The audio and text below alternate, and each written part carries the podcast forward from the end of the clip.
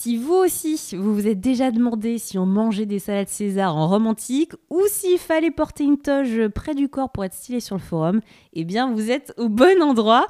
Bienvenue sur C'est quoi cette histoire? Je m'appelle Caroline et je vous emmène avec moi à découvrir la vie quotidienne en romantique. Mais pour ce faire, je ne suis pas toute seule et tant mieux pour vous parce que à part vous décliner Rosa, Rosae et vous dire si Script c'est une bonne ou une mauvaise situation, je ne saurais pas trop quoi vous dire. Heureusement, nous pouvons compter sur notre experte en romantique qui mène des heures de recherche intensive pour nous dénicher des anecdotes croustillantes sur le quotidien des Romains et des Romaines. Salut Noémie Salut Caroline Dis-moi Noémie, quel est ton secret pour être aussi radieuse? Alors je n'en ai pas qu'un seul, mais comme tu viens de le dire, c'est un secret, donc je préfère ne pas te le dévoiler aujourd'hui.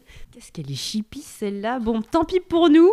Si tu veux rien nous dire sur ta routine beauté, tu vas au moins nous dévoiler celle des Romains et des Romaines. De l'hygiène bucco-dentaire à l'épilation en passant par les cosmétiques. Aujourd'hui, on s'invite dans leur salle de bain. Alors prenez des notes, ça peut toujours servir. Enfin, du moins, c'est ce qu'on va voir. D'ailleurs, avant de se lancer dans le vif du sujet et pour susciter notre curiosité, Noémie, est-ce que tu as trouvé dans tes recherches des secrets de beauté un peu gore du style euh, à base de bave de crapaud, d'urine de volaille ou je ne sais pas Est-ce que tu as trouvé tout ça dans tes recherches? Alors je pense que tu t'y attends puisque depuis le début de ce podcast, il y a toujours eu des petites surprises euh, un peu gore ou un peu inattendues. Donc effectivement, tu ne seras pas déçu non plus aujourd'hui, mais je n'en dis pas plus parce que je le garde pour tout à l'heure. Je suis impatient de voir tout ça.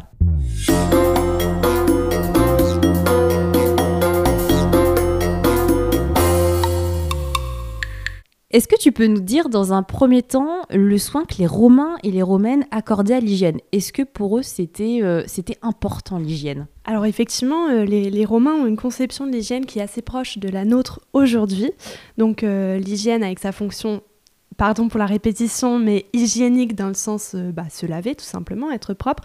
Mais, mais cette hygiène est également considérée comme ayant une fonction eh ben, d'un moment de plaisir, d'un moment de volupté, euh, comme, comme nous aujourd'hui dans notre salle de bain quand on se pomponne. Enfin, j'imagine que ça vous arrive aussi, hein je ne dois pas être seule dans cette situation. Donc les Romains consacrent effectivement euh, pas mal de temps à leurs soins corporels, que ce soit par le biais de, de bains, de massages, de parfums, etc. Et ce soin apporté à leur apparence physique est euh, avant tout un, devoir. En fait, c'est une marque de leur caractère civilisé par opposition euh, aux barbares. En fait, le romain est civilisé, donc le romain est propre, le romain euh, prend soin de son apparence. puisque c'est par cette hygiène que, l'être humain se différencie de l'animal, dans, la philosophie des Romains en tout cas. Euh, et donc ces soins du corps sont désignés par le terme latin cultus, que l'on retrouve nous dans, la racine du mot culture, hein, donc c'est pas anodin non plus, par opposition à ce qui est sordidus, donc d'où vient notre mot français sordide, euh, et qui désigne celui qui ne prend pas soin de son aspect et qui se laisse aller. Donc, euh, pour finir cette petite euh, introduction au sujet, comme d'habitude, je vous ai trouvé des, citations qui illustrent un peu cette, cette, thématique. Donc, je commencerai par Cicéron dans son De Il faut en outre pratiquer une propreté qui ne soit pas importune ni trop recherchée, mais qui évite seulement un laisser-aller grossier. Et alors une citation un peu plus croustillante, ou en tout cas qui m'amuse beaucoup, qui est cette fois de d'Ovide. La forte odeur du bouc ne doit pas siéger sous vos aisselles et vos jambes ne doivent pas être hérissées de poils rudes. Donc euh, ces conceptions n'ont euh, pas beaucoup changé aujourd'hui. Ah, effectivement, en tout cas, je dois dire que ce Ovide me plaît de plus en plus. À chaque fois, on le retrouve au cours des épisodes. il a toujours des petites citations pépites. Alors encore une fois, on remarque que les Romains étaient assez proches de nous, puisque eux aussi avaient des sortes de WC, ce qu'on pourrait peut-être appeler WC chez eux, pour faire leurs besoins. Oui, donc euh, c'est ce qu'on appelle des latrines. Et donc effectivement, il existait deux types de latrines différentes. Des latrines privées dans des, habitations euh, d'un certain standing, si je puis dire, et des latrines publiques pour les, habitants dont les logements n'étaient pas pourvus de, de latrines, justement.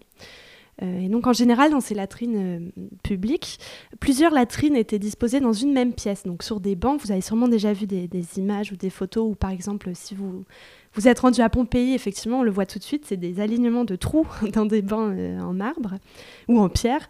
et donc on s'assoit sur ces, sur ces ouvertures, sur ces trous. Hein. En fait, la technique est la même que nos WC, hein, on n'a rien inventé.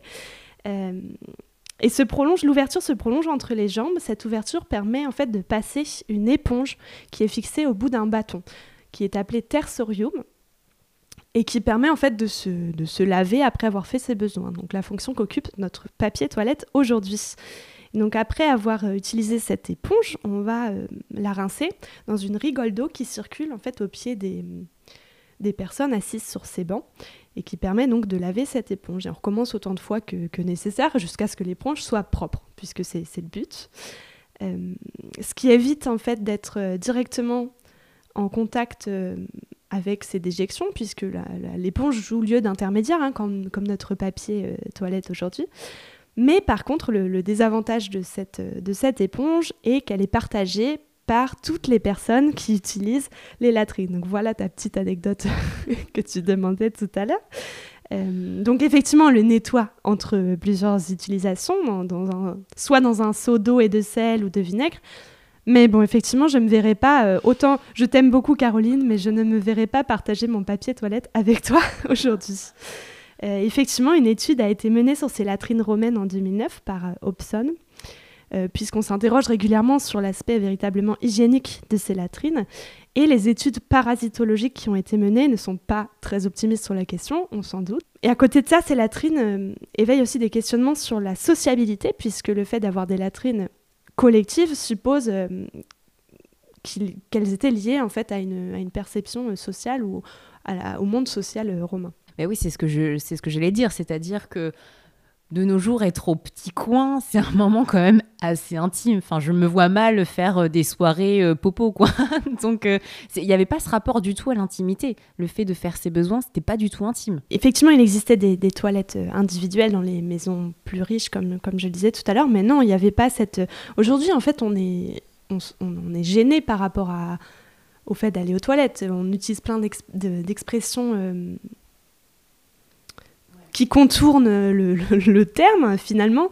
Et non, les, latrines collectives étaient un lieu de, de, passage, un lieu de sociabilité. On continuait ces conversations. Par exemple, les conversations qu'on a pu entamer avec, euh, avec des pères ou avec euh, des personnes qu'on croise au terme, bah, on va les prolonger. Euh. C'était vraiment un lieu d'échange, un lieu social, ce qui peut effectivement paraître surprenant aujourd'hui. On retrouve un petit peu ça à travers l'épisodier, alors que chez les femmes, c'est des espaces très clos, etc. Est-ce que tu sais, est-ce que tu as retrouvé des, éléments dans tes recherches qui mentionnent si cette sociabilité dans, aux latrines était purement masculine ou était, était également partagée du côté des femmes? Alors, j'ai pas euh, connaissance d'une différenciation, c'est pas impossible, mais à, ma connaissance, il n'y a pas de différenciation, en tout cas dans la manière dont se présentent ces latrines, hein, ces bancs avec des, ouvertures, qui de toute façon se prêtent tout aussi bien euh, aux femmes euh, qu'aux hommes, puisque on le voit bien dans la, forme que prennent nos WC aujourd'hui. J'y reviendrai juste après, mais lorsqu'on parlera des bains, on verra aussi que les bains sont différenciés entre pour les femmes, pour les hommes, ce qui de toute façon entraîne bah, que dans les latrines, les, les sexes ne se mélangent pas. Donc j'imagine, euh, en tout cas c'est une supposition personnelle, j'imagine qu'effectivement euh, cet euh, cet usage social des latrines se, se, porte aux hommes comme aux femmes. Tu précises quand même que les hommes et les femmes, en tout cas, faisaient leurs besoins dans la même posture, c'est-à-dire une posture assise, c'est-à-dire que les hommes n'avaient pas pour l'habitude en romantique de faire leurs besoins debout. On a retrouvé des vestiges qui attestent de ça? Des sortes d'urinoirs. C'est quelque chose dont j'ai pas connaissance aujourd'hui et qui est, je pense, assez difficile à, à prouver puisque, bon, il pourrait y avoir eu des urinoirs euh, que tu mentionnes euh, aujourd'hui, mais euh, par exemple, uriner debout en extérieur, par exemple, c'est difficile à attester 2000 ans après, donc c'est des choses dont, dont je, je, ne connais pas en tout cas l'existence ou non. En tout cas, ces, latrines collectives étaient toutes sur le même modèle. Alors, on ne peut pas parler de l'hygiène des Romains sans parler des termes hein, qu'on connaît tous, qu'on a tous vus en cours de latin, euh, en cours euh, ou pas d'ailleurs si on n'a pas fait latin, mais on a tous, tous et toutes entendu parler des termes. Concrètement, quel genre de soins y faisait-on dans les termes? Qu'est-ce qui se passait quand on était dans les termes?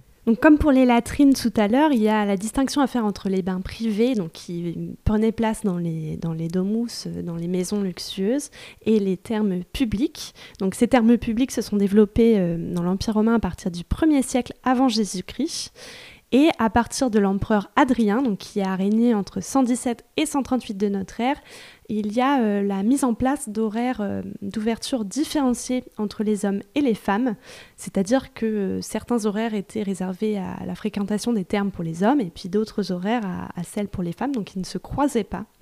Sauf pour le cas des termes doubles, donc qui, existent par exemple à Pompéi et qui sont, bah, comme leur nom l'indique, des termes où toutes les pièces existent en double et certaines pièces sont réservées aux hommes et les autres aux femmes. Et donc on n'a pas ce problème de la fréquentation mélangée euh, des sexes. Donc sous l'Empire, euh, les Romains se rendent au bain quotidiennement. Donc ils se rendent dans les termes pour leur hygiène corporelle et pour les soins complets de leur corps, évidemment, puisqu'ils ils venaient y faire leur toilette finalement, puisque tout le monde n'avait pas de quoi le faire chez soi. On l'a déjà vu pour les latrines tout à l'heure, la question est la même pour les soins euh, corporels. Mais euh, les Romains se rendaient également aux termes pour leur rôle euh, social, puisque les termes font vraiment partie de la vie urbaine, de la vie sociale. On vient y rencontrer ses amis, on vient y faire euh, du sport, puisque les, les, termes disposaient d'une palestre, on vient y jouer à des jeux, on peut y pratiquer toutes sortes d'activités sociales. Donc les termes se divisent en plusieurs sections. On commence par se rendre au vestiaire qui s'appelle l'apoditerium en latin, où on vient se changer, où on dispose de casiers pour euh, stocker ses effets personnels, hein, comme à la piscine aujourd'hui finalement. Et euh, le, parcours euh, traditionnel, si je puis dire, d'un romain ensuite traverse trois bains différents, donc sans doute vous en avez déjà entendu parler.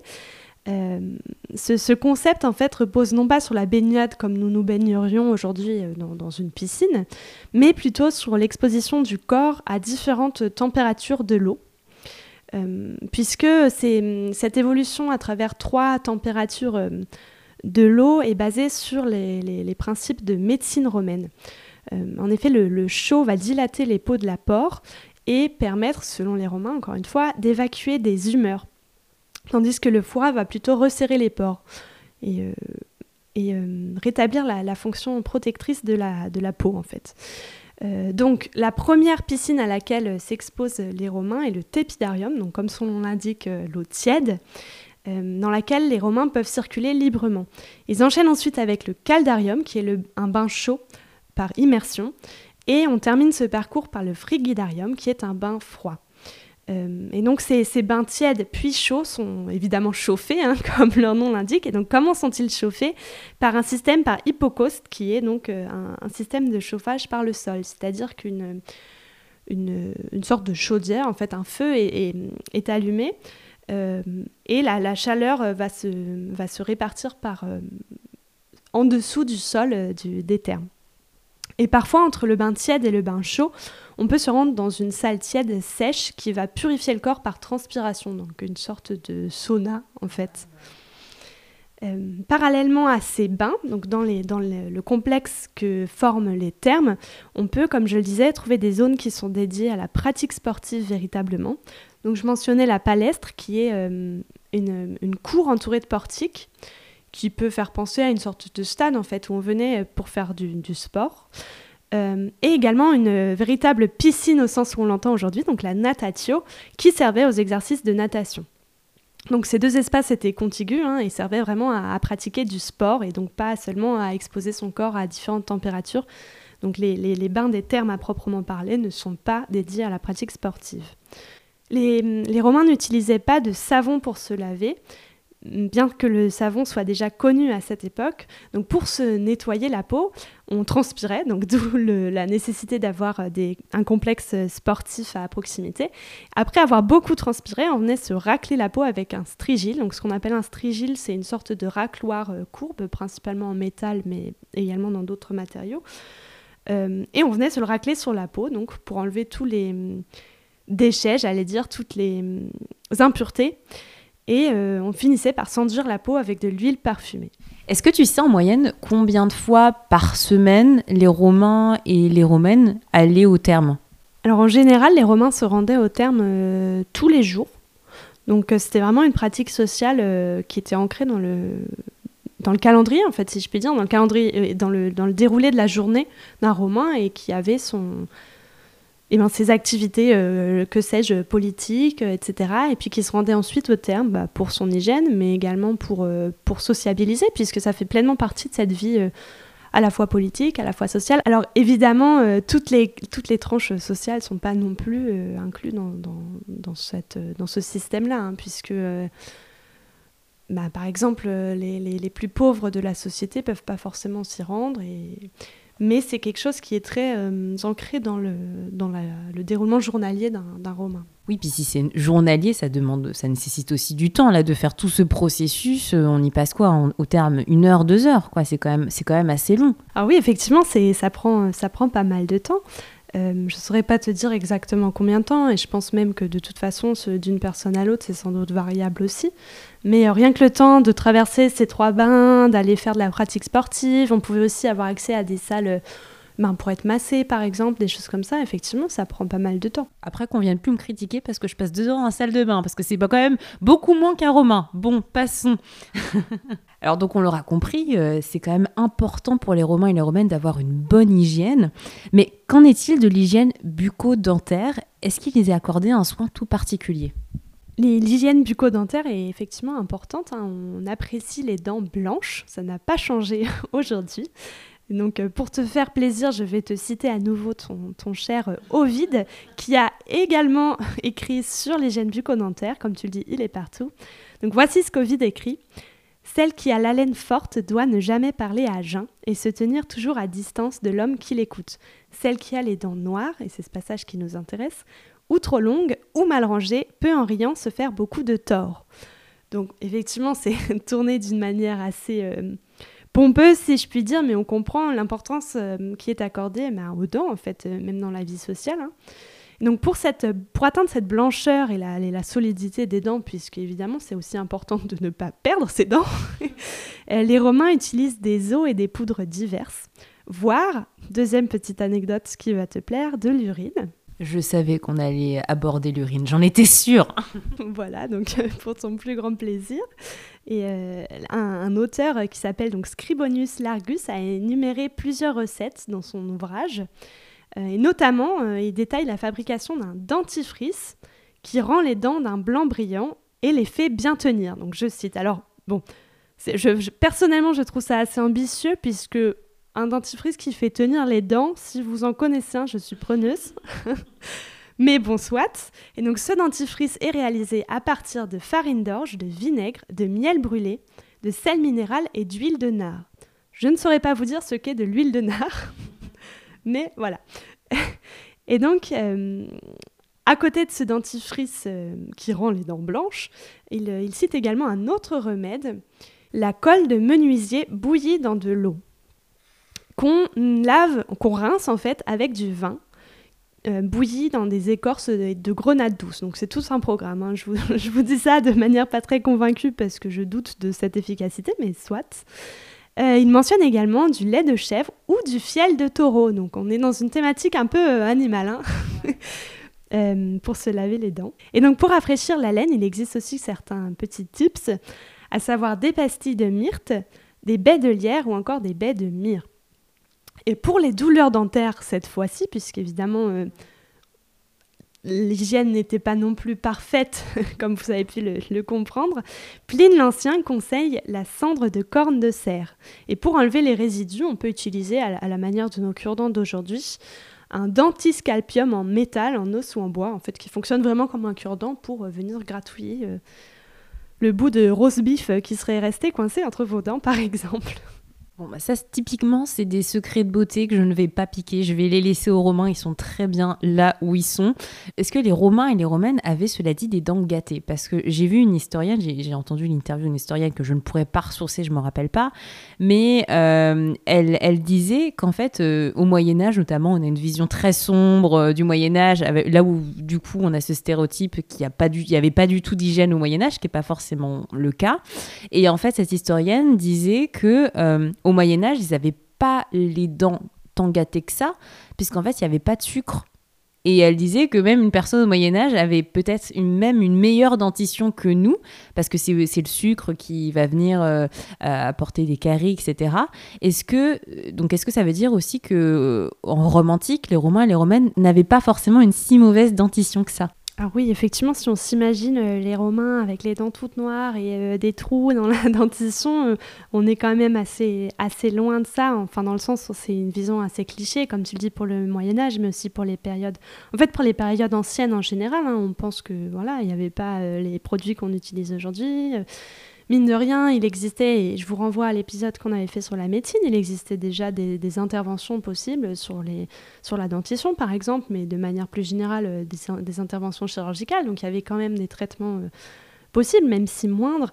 Mais euh, c'est vrai que c'est quelque chose qui aujourd'hui est quand même très lié aux découvertes archéologiques qu'on va faire, puisque ben, selon les types de sépultures qu'on va fouiller, effectivement, ben, je, je dis euh, n'importe quoi, mais par exemple, on va fouiller dans un quartier où on aura eu euh, plus d'esclaves ou des choses comme ça, bah, peut-être qu'on va plus tomber sur euh, des squelettes avec des dents plus gâtées ou avec voilà, des, problèmes de santé, mais ce qui peut aussi être lié à la condition sociale des gens, à, l'âge à laquelle les gens sont, décédés. Et en fait, on est quand même très dépendant des découvertes et des, de l'état de conservation des squelettes qu'on va retrouver. Donc, c'est aussi des choses qui sont basées sur les découvertes euh, au goutte à goutte, finalement, j'allais dire. À travers la citation que tu nous as donnée euh, on peut en tout cas euh, attester du fait de l'importance d'avoir un physique impeccable. Hein. Ovide est très intransigeant avec les dents imparfaites, pas très inclusif ce Ovide.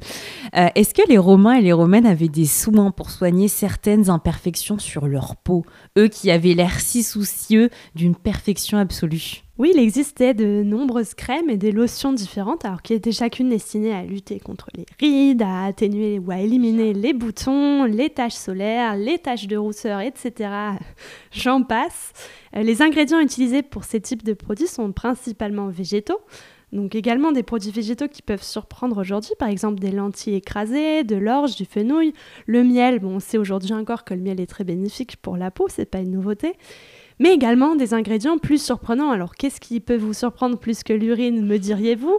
Alors, je vais vous le dire tout de suite, le placenta, les cornes de cerf pilées, les coquilles d'huîtres broyées, l'urine de vache, etc., etc. Donc très surprenant pour nous aujourd'hui. Et encore, que sait-on des crèmes euh, qui sont produites industriellement? Peut-être que vous y trouverez l'urine de vache. Je ne veux pas vous encourager à vérifier, mais... Le nouveau scandale sanitaire révélé par Noémie en exclusivité on n'est jamais trop prudent. Le fait est que ces ingrédients sont émulsionnés tous ensemble avec des huiles, du soufre, du vinaigre ou du basilic même. Et on va ajouter à ces mixtures euh, eh ben, des essences pour leur donner parfois une, odeur, en fait, une odeur agréable, comme par exemple de l'essence de rose, de la myrrhe, qui va venir dissimuler euh, l'odeur de l'ensemble, puisqu'évidemment, bon, euh, j'ai jamais senti de l'urine de vache, mais je ne suis pas sûre que ce soit particulièrement bien odorant. Et à nouveau, euh, Pline l'Ancien a écrit sur ce sujet dans son Histoire naturelle, qui est vraiment une somme euh, très, très précieuse pour ces sujets-là, euh, qui, qui concernent la vie quotidienne des Romains. Et il y écrit notamment que les boutons du visage peuvent disparaître si on les frotte avec du beurre ou de la céruse, et que du beurre pur va aussi guérir toutes les affections serpigineuses de la face. Je ne sais pas ce que signifie serpigineuse, mais visiblement il s'est bien renseigné. Euh, il écrit également qu'on peut guérir les ulcères du visage en y frottant la poche d'une vache qui vient de mettre bas. Donc, note pour plus tard, toujours avoir une vache prête à mettre bas à disposition. Euh, et ce genre de, petites anecdotes assez rigolotes aujourd'hui, mais qui sont vraiment sérieuses dans son ouvrage, comme par exemple, on dit que la bouse de taureau donne du vermillon aux joues. Donc, mesdames, pas besoin de poudre, utilisez de la bouse de taureau. Ça, c'était quand même l'argument qu'il me fallait pour aller vivre à la campagne. Donc si vous voulez avoir une belle peau, allez vivre à la campagne, adoptez euh, tout un troupeau de vaches, de moutons ou je ne sais quoi, variez les plaisirs. Parlons à présent pilosité. Et oui, après avoir parlé des boutons, la pilosité. Dans la Rome antique, l'épilation était euh, loin d'être euh, une préoccupation uniquement féminine. Et ça, je peux vous dire que ça fait plaisir.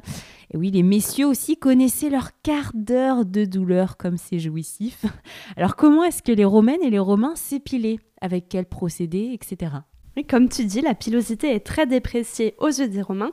Rappelez-vous de la petite citation introductive de notre cher Ovide qui mentionnait que les jambes, notamment, ne doivent pas être hérissées de poils rudes. Donc ça en dit des jalons sur la mentalité. Euh, les femmes peuvent se rendre dans des boutiques spécialisées pour se faire épiler eh ben, le visage, euh, les jambes, les bras, tout ce que vous voulez. Euh, et les esthéticiens, euh, enfin en tout cas ce qu'on pourrait appeler esthéticiens antiques dans notre conception actuelle des choses, se servent euh, d'outils divers et variés, donc des rasoirs, des pinces à épiler, qui s'appellent en latin forcipes aduncae, et même de, semblants crèmes dépilatoire à base de pois dissoutes dans de l'huile. Hein. Donc on n'a rien inventé, encore une fois, hein, c'est un peu le mot d'ordre de ce podcast. il venait ensuite polir la peau avec une sorte de pierre ponce. Mais bon, comme vous pouvez vous l'imaginer, c'est un procédé qui est quand même un peu douloureux. Bon, mine rien, euh, effectivement, si on s'est déjà fait épiler, on sait aussi que c'est pas agréable de manière générale, de toute façon. Mais cette épilation féminine est quand même de manière générale considérée comme un soin qui doit précéder les relations sexuelles. Et donc c'est pour ça que côté féminin, c'est quand même plutôt soumis à la critique, puisque les femmes qui s'y euh, soumettent ben, sont quand même connotées euh, sexuellement, que ce soit euh, des prostituées ou des femmes légères, enfin voilà, ce, genre d'idée-là. Et euh, les hommes s'épilent également, comme tu le disais, le visage, mais aussi le corps. Hein, c'est pas seulement la barbe ou ce qu'on qu'on verrait aujourd'hui. sous l'abri public, les hommes portent les cheveux courts. Et il faut attendre d'avoir une véritable barbe pour se raser. Donc, pas de barbe de trois jours à l'époque. Dans leur 21e année, la cérémonie appelée Barbae Depositio marque l'entrée de, des hommes dans leur âge adulte. En fait, c'est vraiment une, institution, une cérémonie. Euh, et après cette, cette, cérémonie, les hommes doivent se raser euh, vraiment de près. Donc l'image de l'homme imberbe qu'on a des Romains, c'est pas c'est pas un mythe en fait. Hein. C'est vraiment quelque chose qui était euh, considéré socialement. Et ne plus se raser, à l'inverse, est considéré comme une marque de deuil ou de chagrin puisque euh, je vous renvoie à l'épisode qu'on a fait sur la mort. Euh, il y a toute une période qui suit euh, l'inhumation d'un défunt avec des codes sociaux et notamment le fait de, de, ne pas se raser pendant un certain nombre de jours fait partie de ce processus de deuil. Sous Néron, donc qui a régné entre 54 et 68 après Jésus-Christ, les soins capillaires n'ont plus de limite. Donc là, c'est vraiment la, fête. On se fait des boucles avec des simili euh, fer à friser, ce que l'empereur Néron lui-même faisait d'ailleurs. Je vous renvoie à des portraits qui existent de lui. On voit vraiment ces, boucles euh, factices, hein, puisqu'elles sont, euh, sont faites à partir d'un fer à friser. qui se présente en fait comme une sorte de tige creuse de roseau dans laquelle on va glisser une autre tige, cette fois qui a été préchauffé dans, de la cendre pour pouvoir euh, tenir les boucles aujourd'hui. Et un peu plus tard, donc sous les Antonins, entre 96 et 192 après Jésus-Christ, les chevelures sont vraiment plus abondantes. On, passe euh, aux cheveux frisés, euh, vraiment appréciés, pas seulement par cet empereur Néron qu'on considère comme un peu fou, un peu déliré. et les barbes fournies se répandent, donc elles sont plus uniquement elles sont plus uniquement destinées à la période de deuil, sur le modèle en fait des philosophes grecs qui a été importé à cette époque euh, à Rome. Et c'est seulement à la, moitié du deuxième siècle de notre ère que les hommes vont revenir à des coupes vraiment courtes, sous l'impulsion des empereurs qu'on appelle militaires. Donc voilà pour ce petit panorama euh, capillaire côté masculin. Et donc du côté des femmes, comment se coiffe-t-on? Eh bien les matrones passent de nombreuses heures euh, aux mains de leurs ornatrix. Donc les ornatrix sont les esclaves qui sont chargés de la coiffure des femmes. Elles portent leurs cheveux très longs avec des coiffures compliquées et ces coiffures changent euh, suivent vraiment des modes en fait selon euh, la coiffure de l'impératrice puisque l'impératrice est le modèle capillaire féminin par excellence et donc d'une impératrice à l'autre les coiffures vont évoluer et donc toute la société romaine va suivre ces modèles de coiffure. C'est d'ailleurs un, très bon élément de datation euh, pour les, historiens de l'art. Hein. les coiffures féminines sont associées à des impératrices et permettent aujourd'hui de dater euh, à, une dizaine d'années près des portraits euh, féminins selon qu'ils se rapportent à telle ou telle impératrice. Donc c'est très précieux aujourd'hui. Elles emploient également des fers à friser et parfois des, des, éléments qui servent de décolorants et qui peuvent être très agressifs, mais dans le but d'éclairer leur chevelure. Et le, savon que je mentionnais tout à l'heure ne servait pas à se laver, mais plutôt à décolorer les cheveux en roux. Donc c'est un savon euh, qui est d'invention gauloise et qui est fabriqué à partir de cendres de bois et de graisse. Et on pouvait aussi employer des teintures à base euh, de brou de noix pour masquer les cheveux blancs, par exemple. Hein. Les cheveux blancs, c'est encore un grand sujet et déjà dans l'Antiquité mais aussi des soins au vinaigre pour obtenir des beaux cheveux brillants. Et petit secret que je te cède, effectivement, j'utilise du vinaigre de cidre pour rendre les cheveux plus brillants. C'est cadeau Ça, c'est le genre de secret que je voulais avoir. Merci Noémie. En tout cas, c'est vrai que c'est quand même dingue. À chaque fois, bon, vous l'aurez remarqué à travers plusieurs épisodes, mais là, on le voit encore. C'est qu'en fait, on n'a rien inventé. Et ce que je trouve un peu affligeant, c'est qu'il y a certaines idées reçues euh, qui, ont la peau dure, quoi. Ce que je veux dire, l'idée des cheveux blancs, l'idée des dents imparfaites, etc. Malheureusement, c'est encore la, la peau dure et on les retrouve déjà depuis la romantique. Ce qui est assez affligeant. Bon, maintenant qu'on est tout propre, passons au maquillage. Et oui, la romantique n'a pas attendu l'apparition de L'Oréal pour se maquiller. Alors, Noémie, dis-nous en plus sur la mise en beauté dans l'Antiquité. Est-ce que le contouring était déjà tendance? Est-ce que l'impératrice faisait un contouring, vu que c'est elle qui influençait la mode? Alors pour le contouring, je ne sais pas. Effectivement, comme les statues qu'on conserve aujourd'hui sont principalement blanches, hein, elles sont pile en polychromie, c'est difficile à dire, mais effectivement, on a des cosmétiques de toutes sortes qui sont conservés dans des petits pots, des flacons en verre, enfin toute une panoplie de petits contenants euh, très mignons d'ailleurs. Vous, pouvez en voir dans pas mal de musées euh, archéologiques. Et euh, les femmes les plus riches ont à leur disposition des esclaves qui en fait sont là vraiment pour leur appliquer des crèmes, des produits de maquillage, des onguents. On les appelle d'ailleurs les cosmétae, hein. donc le nom est assez compréhensible encore aujourd'hui, je trouve. Qu'est-ce qu'on utilise pour appliquer ces produits? Eh bien, on utilise des spatules, des cuillères, euh, des coupelles en toutes sortes de matériaux, que ce soit de l'os, de l'ivoire, de l'ambre. Et les, maquillages ou soins vont se présenter soit sous forme liquide, soit sous forme de pastilles qui vont être diluées euh, au moment de, leur utilisation. Alors, euh, sous l'Empire romain, l'importance du teint est vraiment primordiale, c'est-à-dire que hum, plus la peau et clair, euh, mieux ce sera vu en fait socialement, puisque la clarté du teint euh, est le propre euh, d'une femme qui ne s'expose pas au soleil et donc par extension qui ne travaille pas en fait tout simplement, ou en tout cas qui ne travaille pas dans les champs dehors, et non le teint est resté bien clair. donc il existe des petits tips à nouveau pour passer outre cette, cette, blancheur enfin pour justement atteindre cette blancheur du teint euh, sans rester cloîtré dans sa chambre euh, à longueur de journée, à nouveau par notre cher Ovid dans son ouvrage Les cosmétiques, qui écrit Apprenez comment vous pourrez, au sortir du sommeil, donner de l'éclat à la blancheur de votre teint. Alors c'est très vendeur hein, comme formulation. Donc quels sont ces tips? Eh bien, il faut d'abord dépouiller de sa paille et de son enveloppe l'orge que nos vaisseaux apportent des champs de la Libye. Donc, bon, c'est quand même des produits qui sont importés de loin. On prend cette orge, on la fait détremper dans de l'œuf. Donc là, les choses commencent à se gâter.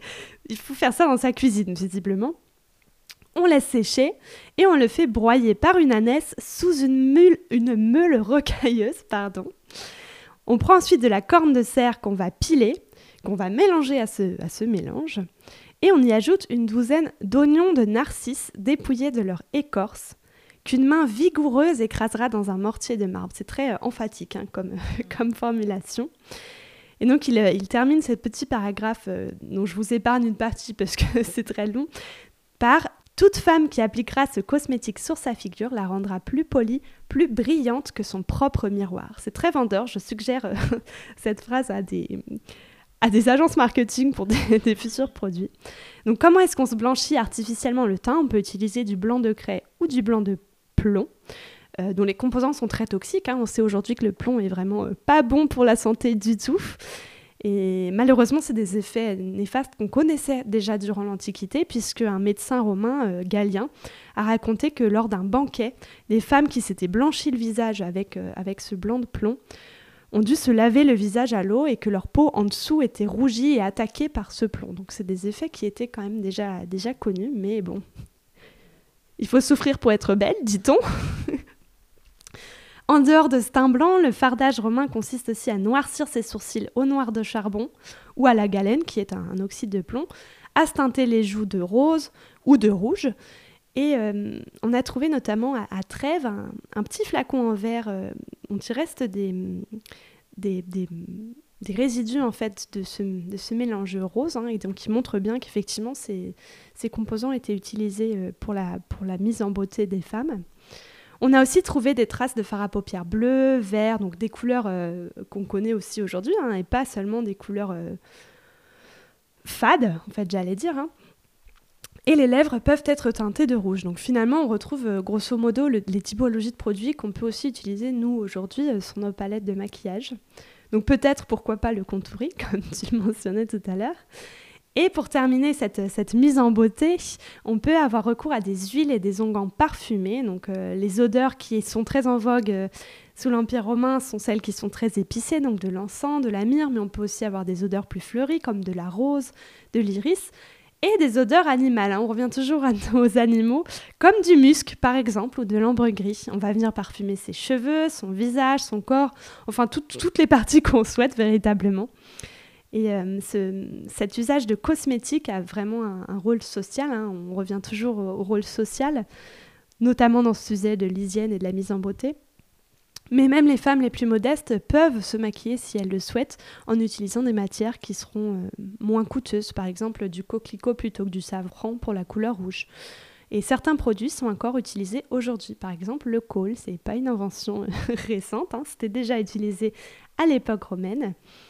Et euh, aujourd'hui, on sait par contre qu'un certain nombre de, composants sont allergènes, pardon, sont allergisants, voire cancérigènes, ce qui n'était pas le cas. Euh, ou en tout cas ce qui n'était pas su à l'époque romaine. Est-ce que cette mise en beauté est exclusivement réservée aux femmes? Par exemple, quand on regarde des péplums, on peut voir que les acteurs qui interprètent euh, des romans hein, euh, ont du crayon noir dans les yeux. Est-ce que c'est véridique, c'est attesté au niveau de l'histoire, ou est-ce que le maquillage était quand même euh, euh, réservé aux femmes et c'était plutôt mal perçu comme ça l'est encore aujourd'hui hein, euh, de nos jours pour un homme. Euh, c'est pas interprété de nos jours comme un symbole de virilité. Est-ce que ça l'était c'était le cas aussi en romantique? Alors bon à, savoir que effectivement bon les péplums sont amusants à regarder mais sont toujours un peu dans l'exagération et sont pas forcément très fiables d'un point de vue historique. Alors en ce qui concerne le maquillage masculin, euh, je, je, ne sais pas véritablement en fait. Le seul exemple que je puisse citer, mais qui est un peu, euh, qui sort un peu du lot, j'allais dire, c'est l'empereur Néron dont je parlais tout à l'heure, qui se faisait friser les cheveux, mais qui se faisait aussi maquiller. Mais bon, l'empereur Néron est quand même connu pour être euh, assez extravagant. Hein. Il a eu un règne qui était assez compliqué. Il a été, après sa mort, il a, il a fait l'objet d'une tentative de ce qu'on appelle la damnatio memoriae, qui consiste en fait à l'effacer de l'histoire, à l'effacer de la mémoire des gens. Hein. Euh, justement par son règne qui a été un peu chaotique. Il aimait beaucoup l'art, il aimait beaucoup le théâtre, donc il jouait lui-même, il chantait, il faisait de la musique. Donc, bon, il, se faisait effectivement maquiller par moments, il se faisait bien friser les cheveux, etc. Mais est-ce que ça participe du, personnage qui se construit ou est-ce que c'est une pratique qui est vraiment récurrente Je ne saurais pas te dire euh, actuellement. Mais peut-être que s'il le mentionne dans les textes, s'il trouve bien de le mentionner, c'est peut-être parce que c'était interprété comme euh, de la frivolité et que c'était pas quelque chose euh, qui était habituel pour les hommes dans cette époque-là. Et lui pouvait se le permettre parce qu'il était, il était empereur. Oui, c'est bien possible, effectivement, mais je, je pense que c'est des choses qui doivent pouvoir se trouver aussi dans des textes plus spécialisés et qui peut faire l'objet d'une prochaine recherche sur le sujet, effectivement. Finalement, les Romains étaient très hygiéniques et quelque peu coquets même, quand même, on peut le dire. Et oui, on peut le dire, hein, contrairement aux idées reçues qu'on a sur les civilisations antiques, sur l'hygiène, tu le disais pour le Moyen Âge, mais ça se prête aussi pour les périodes antiques, hein. les Romains ont un grand sens de l'hygiène et de l'esthétique, hein, puisque les deux euh, se complètent, euh, dont nous avons d'ailleurs hérité certains aspects aujourd'hui, par exemple sur tout ce qui concerne la cosmétique, la mise en beauté. Les termes sont aussi une innovation absolument fondamentale qui, a, qui a marqué... Euh, l'histoire architecturale, mais qu'on retrouve encore aujourd'hui. Hein, et c'est d'ailleurs intéressant, je trouve, de constater que cette pratique existe toujours. Et je pense par exemple à, dans certaines populations, et je pense par exemple à la ville de Budapest, qui est particulièrement connue pour, euh, pour ses termes. Et dans cette ville, 130 sources sont encore exploitées pour, pour ces besoins-là. Et effectivement, on y retrouve des, des véritables institutions où si tu cherches à aller dans des termes un jour, euh, je t'invite à t'y rendre, puisqu'effectivement, on peut suivre ce parcours dans le terme, on a accès à des saunas, à des bains à des températures différentes. Donc c'est quelque chose qui est encore tout à fait prégnant dans, dans cette société. Et c'est déjà la fin malheureusement de cet épisode. C'est encore très très intéressant. Vous pouvez retrouver en description euh, toutes les sources que Noémie a exploitées pour euh, enrichir cet épisode. Hein. N'hésitez pas à les consulter. En plus, si vous voulez enrichir bah, tout ce qui concerne l'hygiène, les secrets de beauté, et euh, eh bien pour votre connaissance personnelle ou pour vos exposés, puisqu'on a vu que certaines personnes d'entre vous utilisaient nos podcasts pour, pour établir leur exposé. Donc n'hésitez pas à les consulter. Nous, on vous retrouve très vite pour un autre épisode. On espère que celui-ci vous a plu. Merci Noémie pour toutes ces informations et je te dis à très vite. À très bientôt. À bientôt sur C'est quoi cette histoire?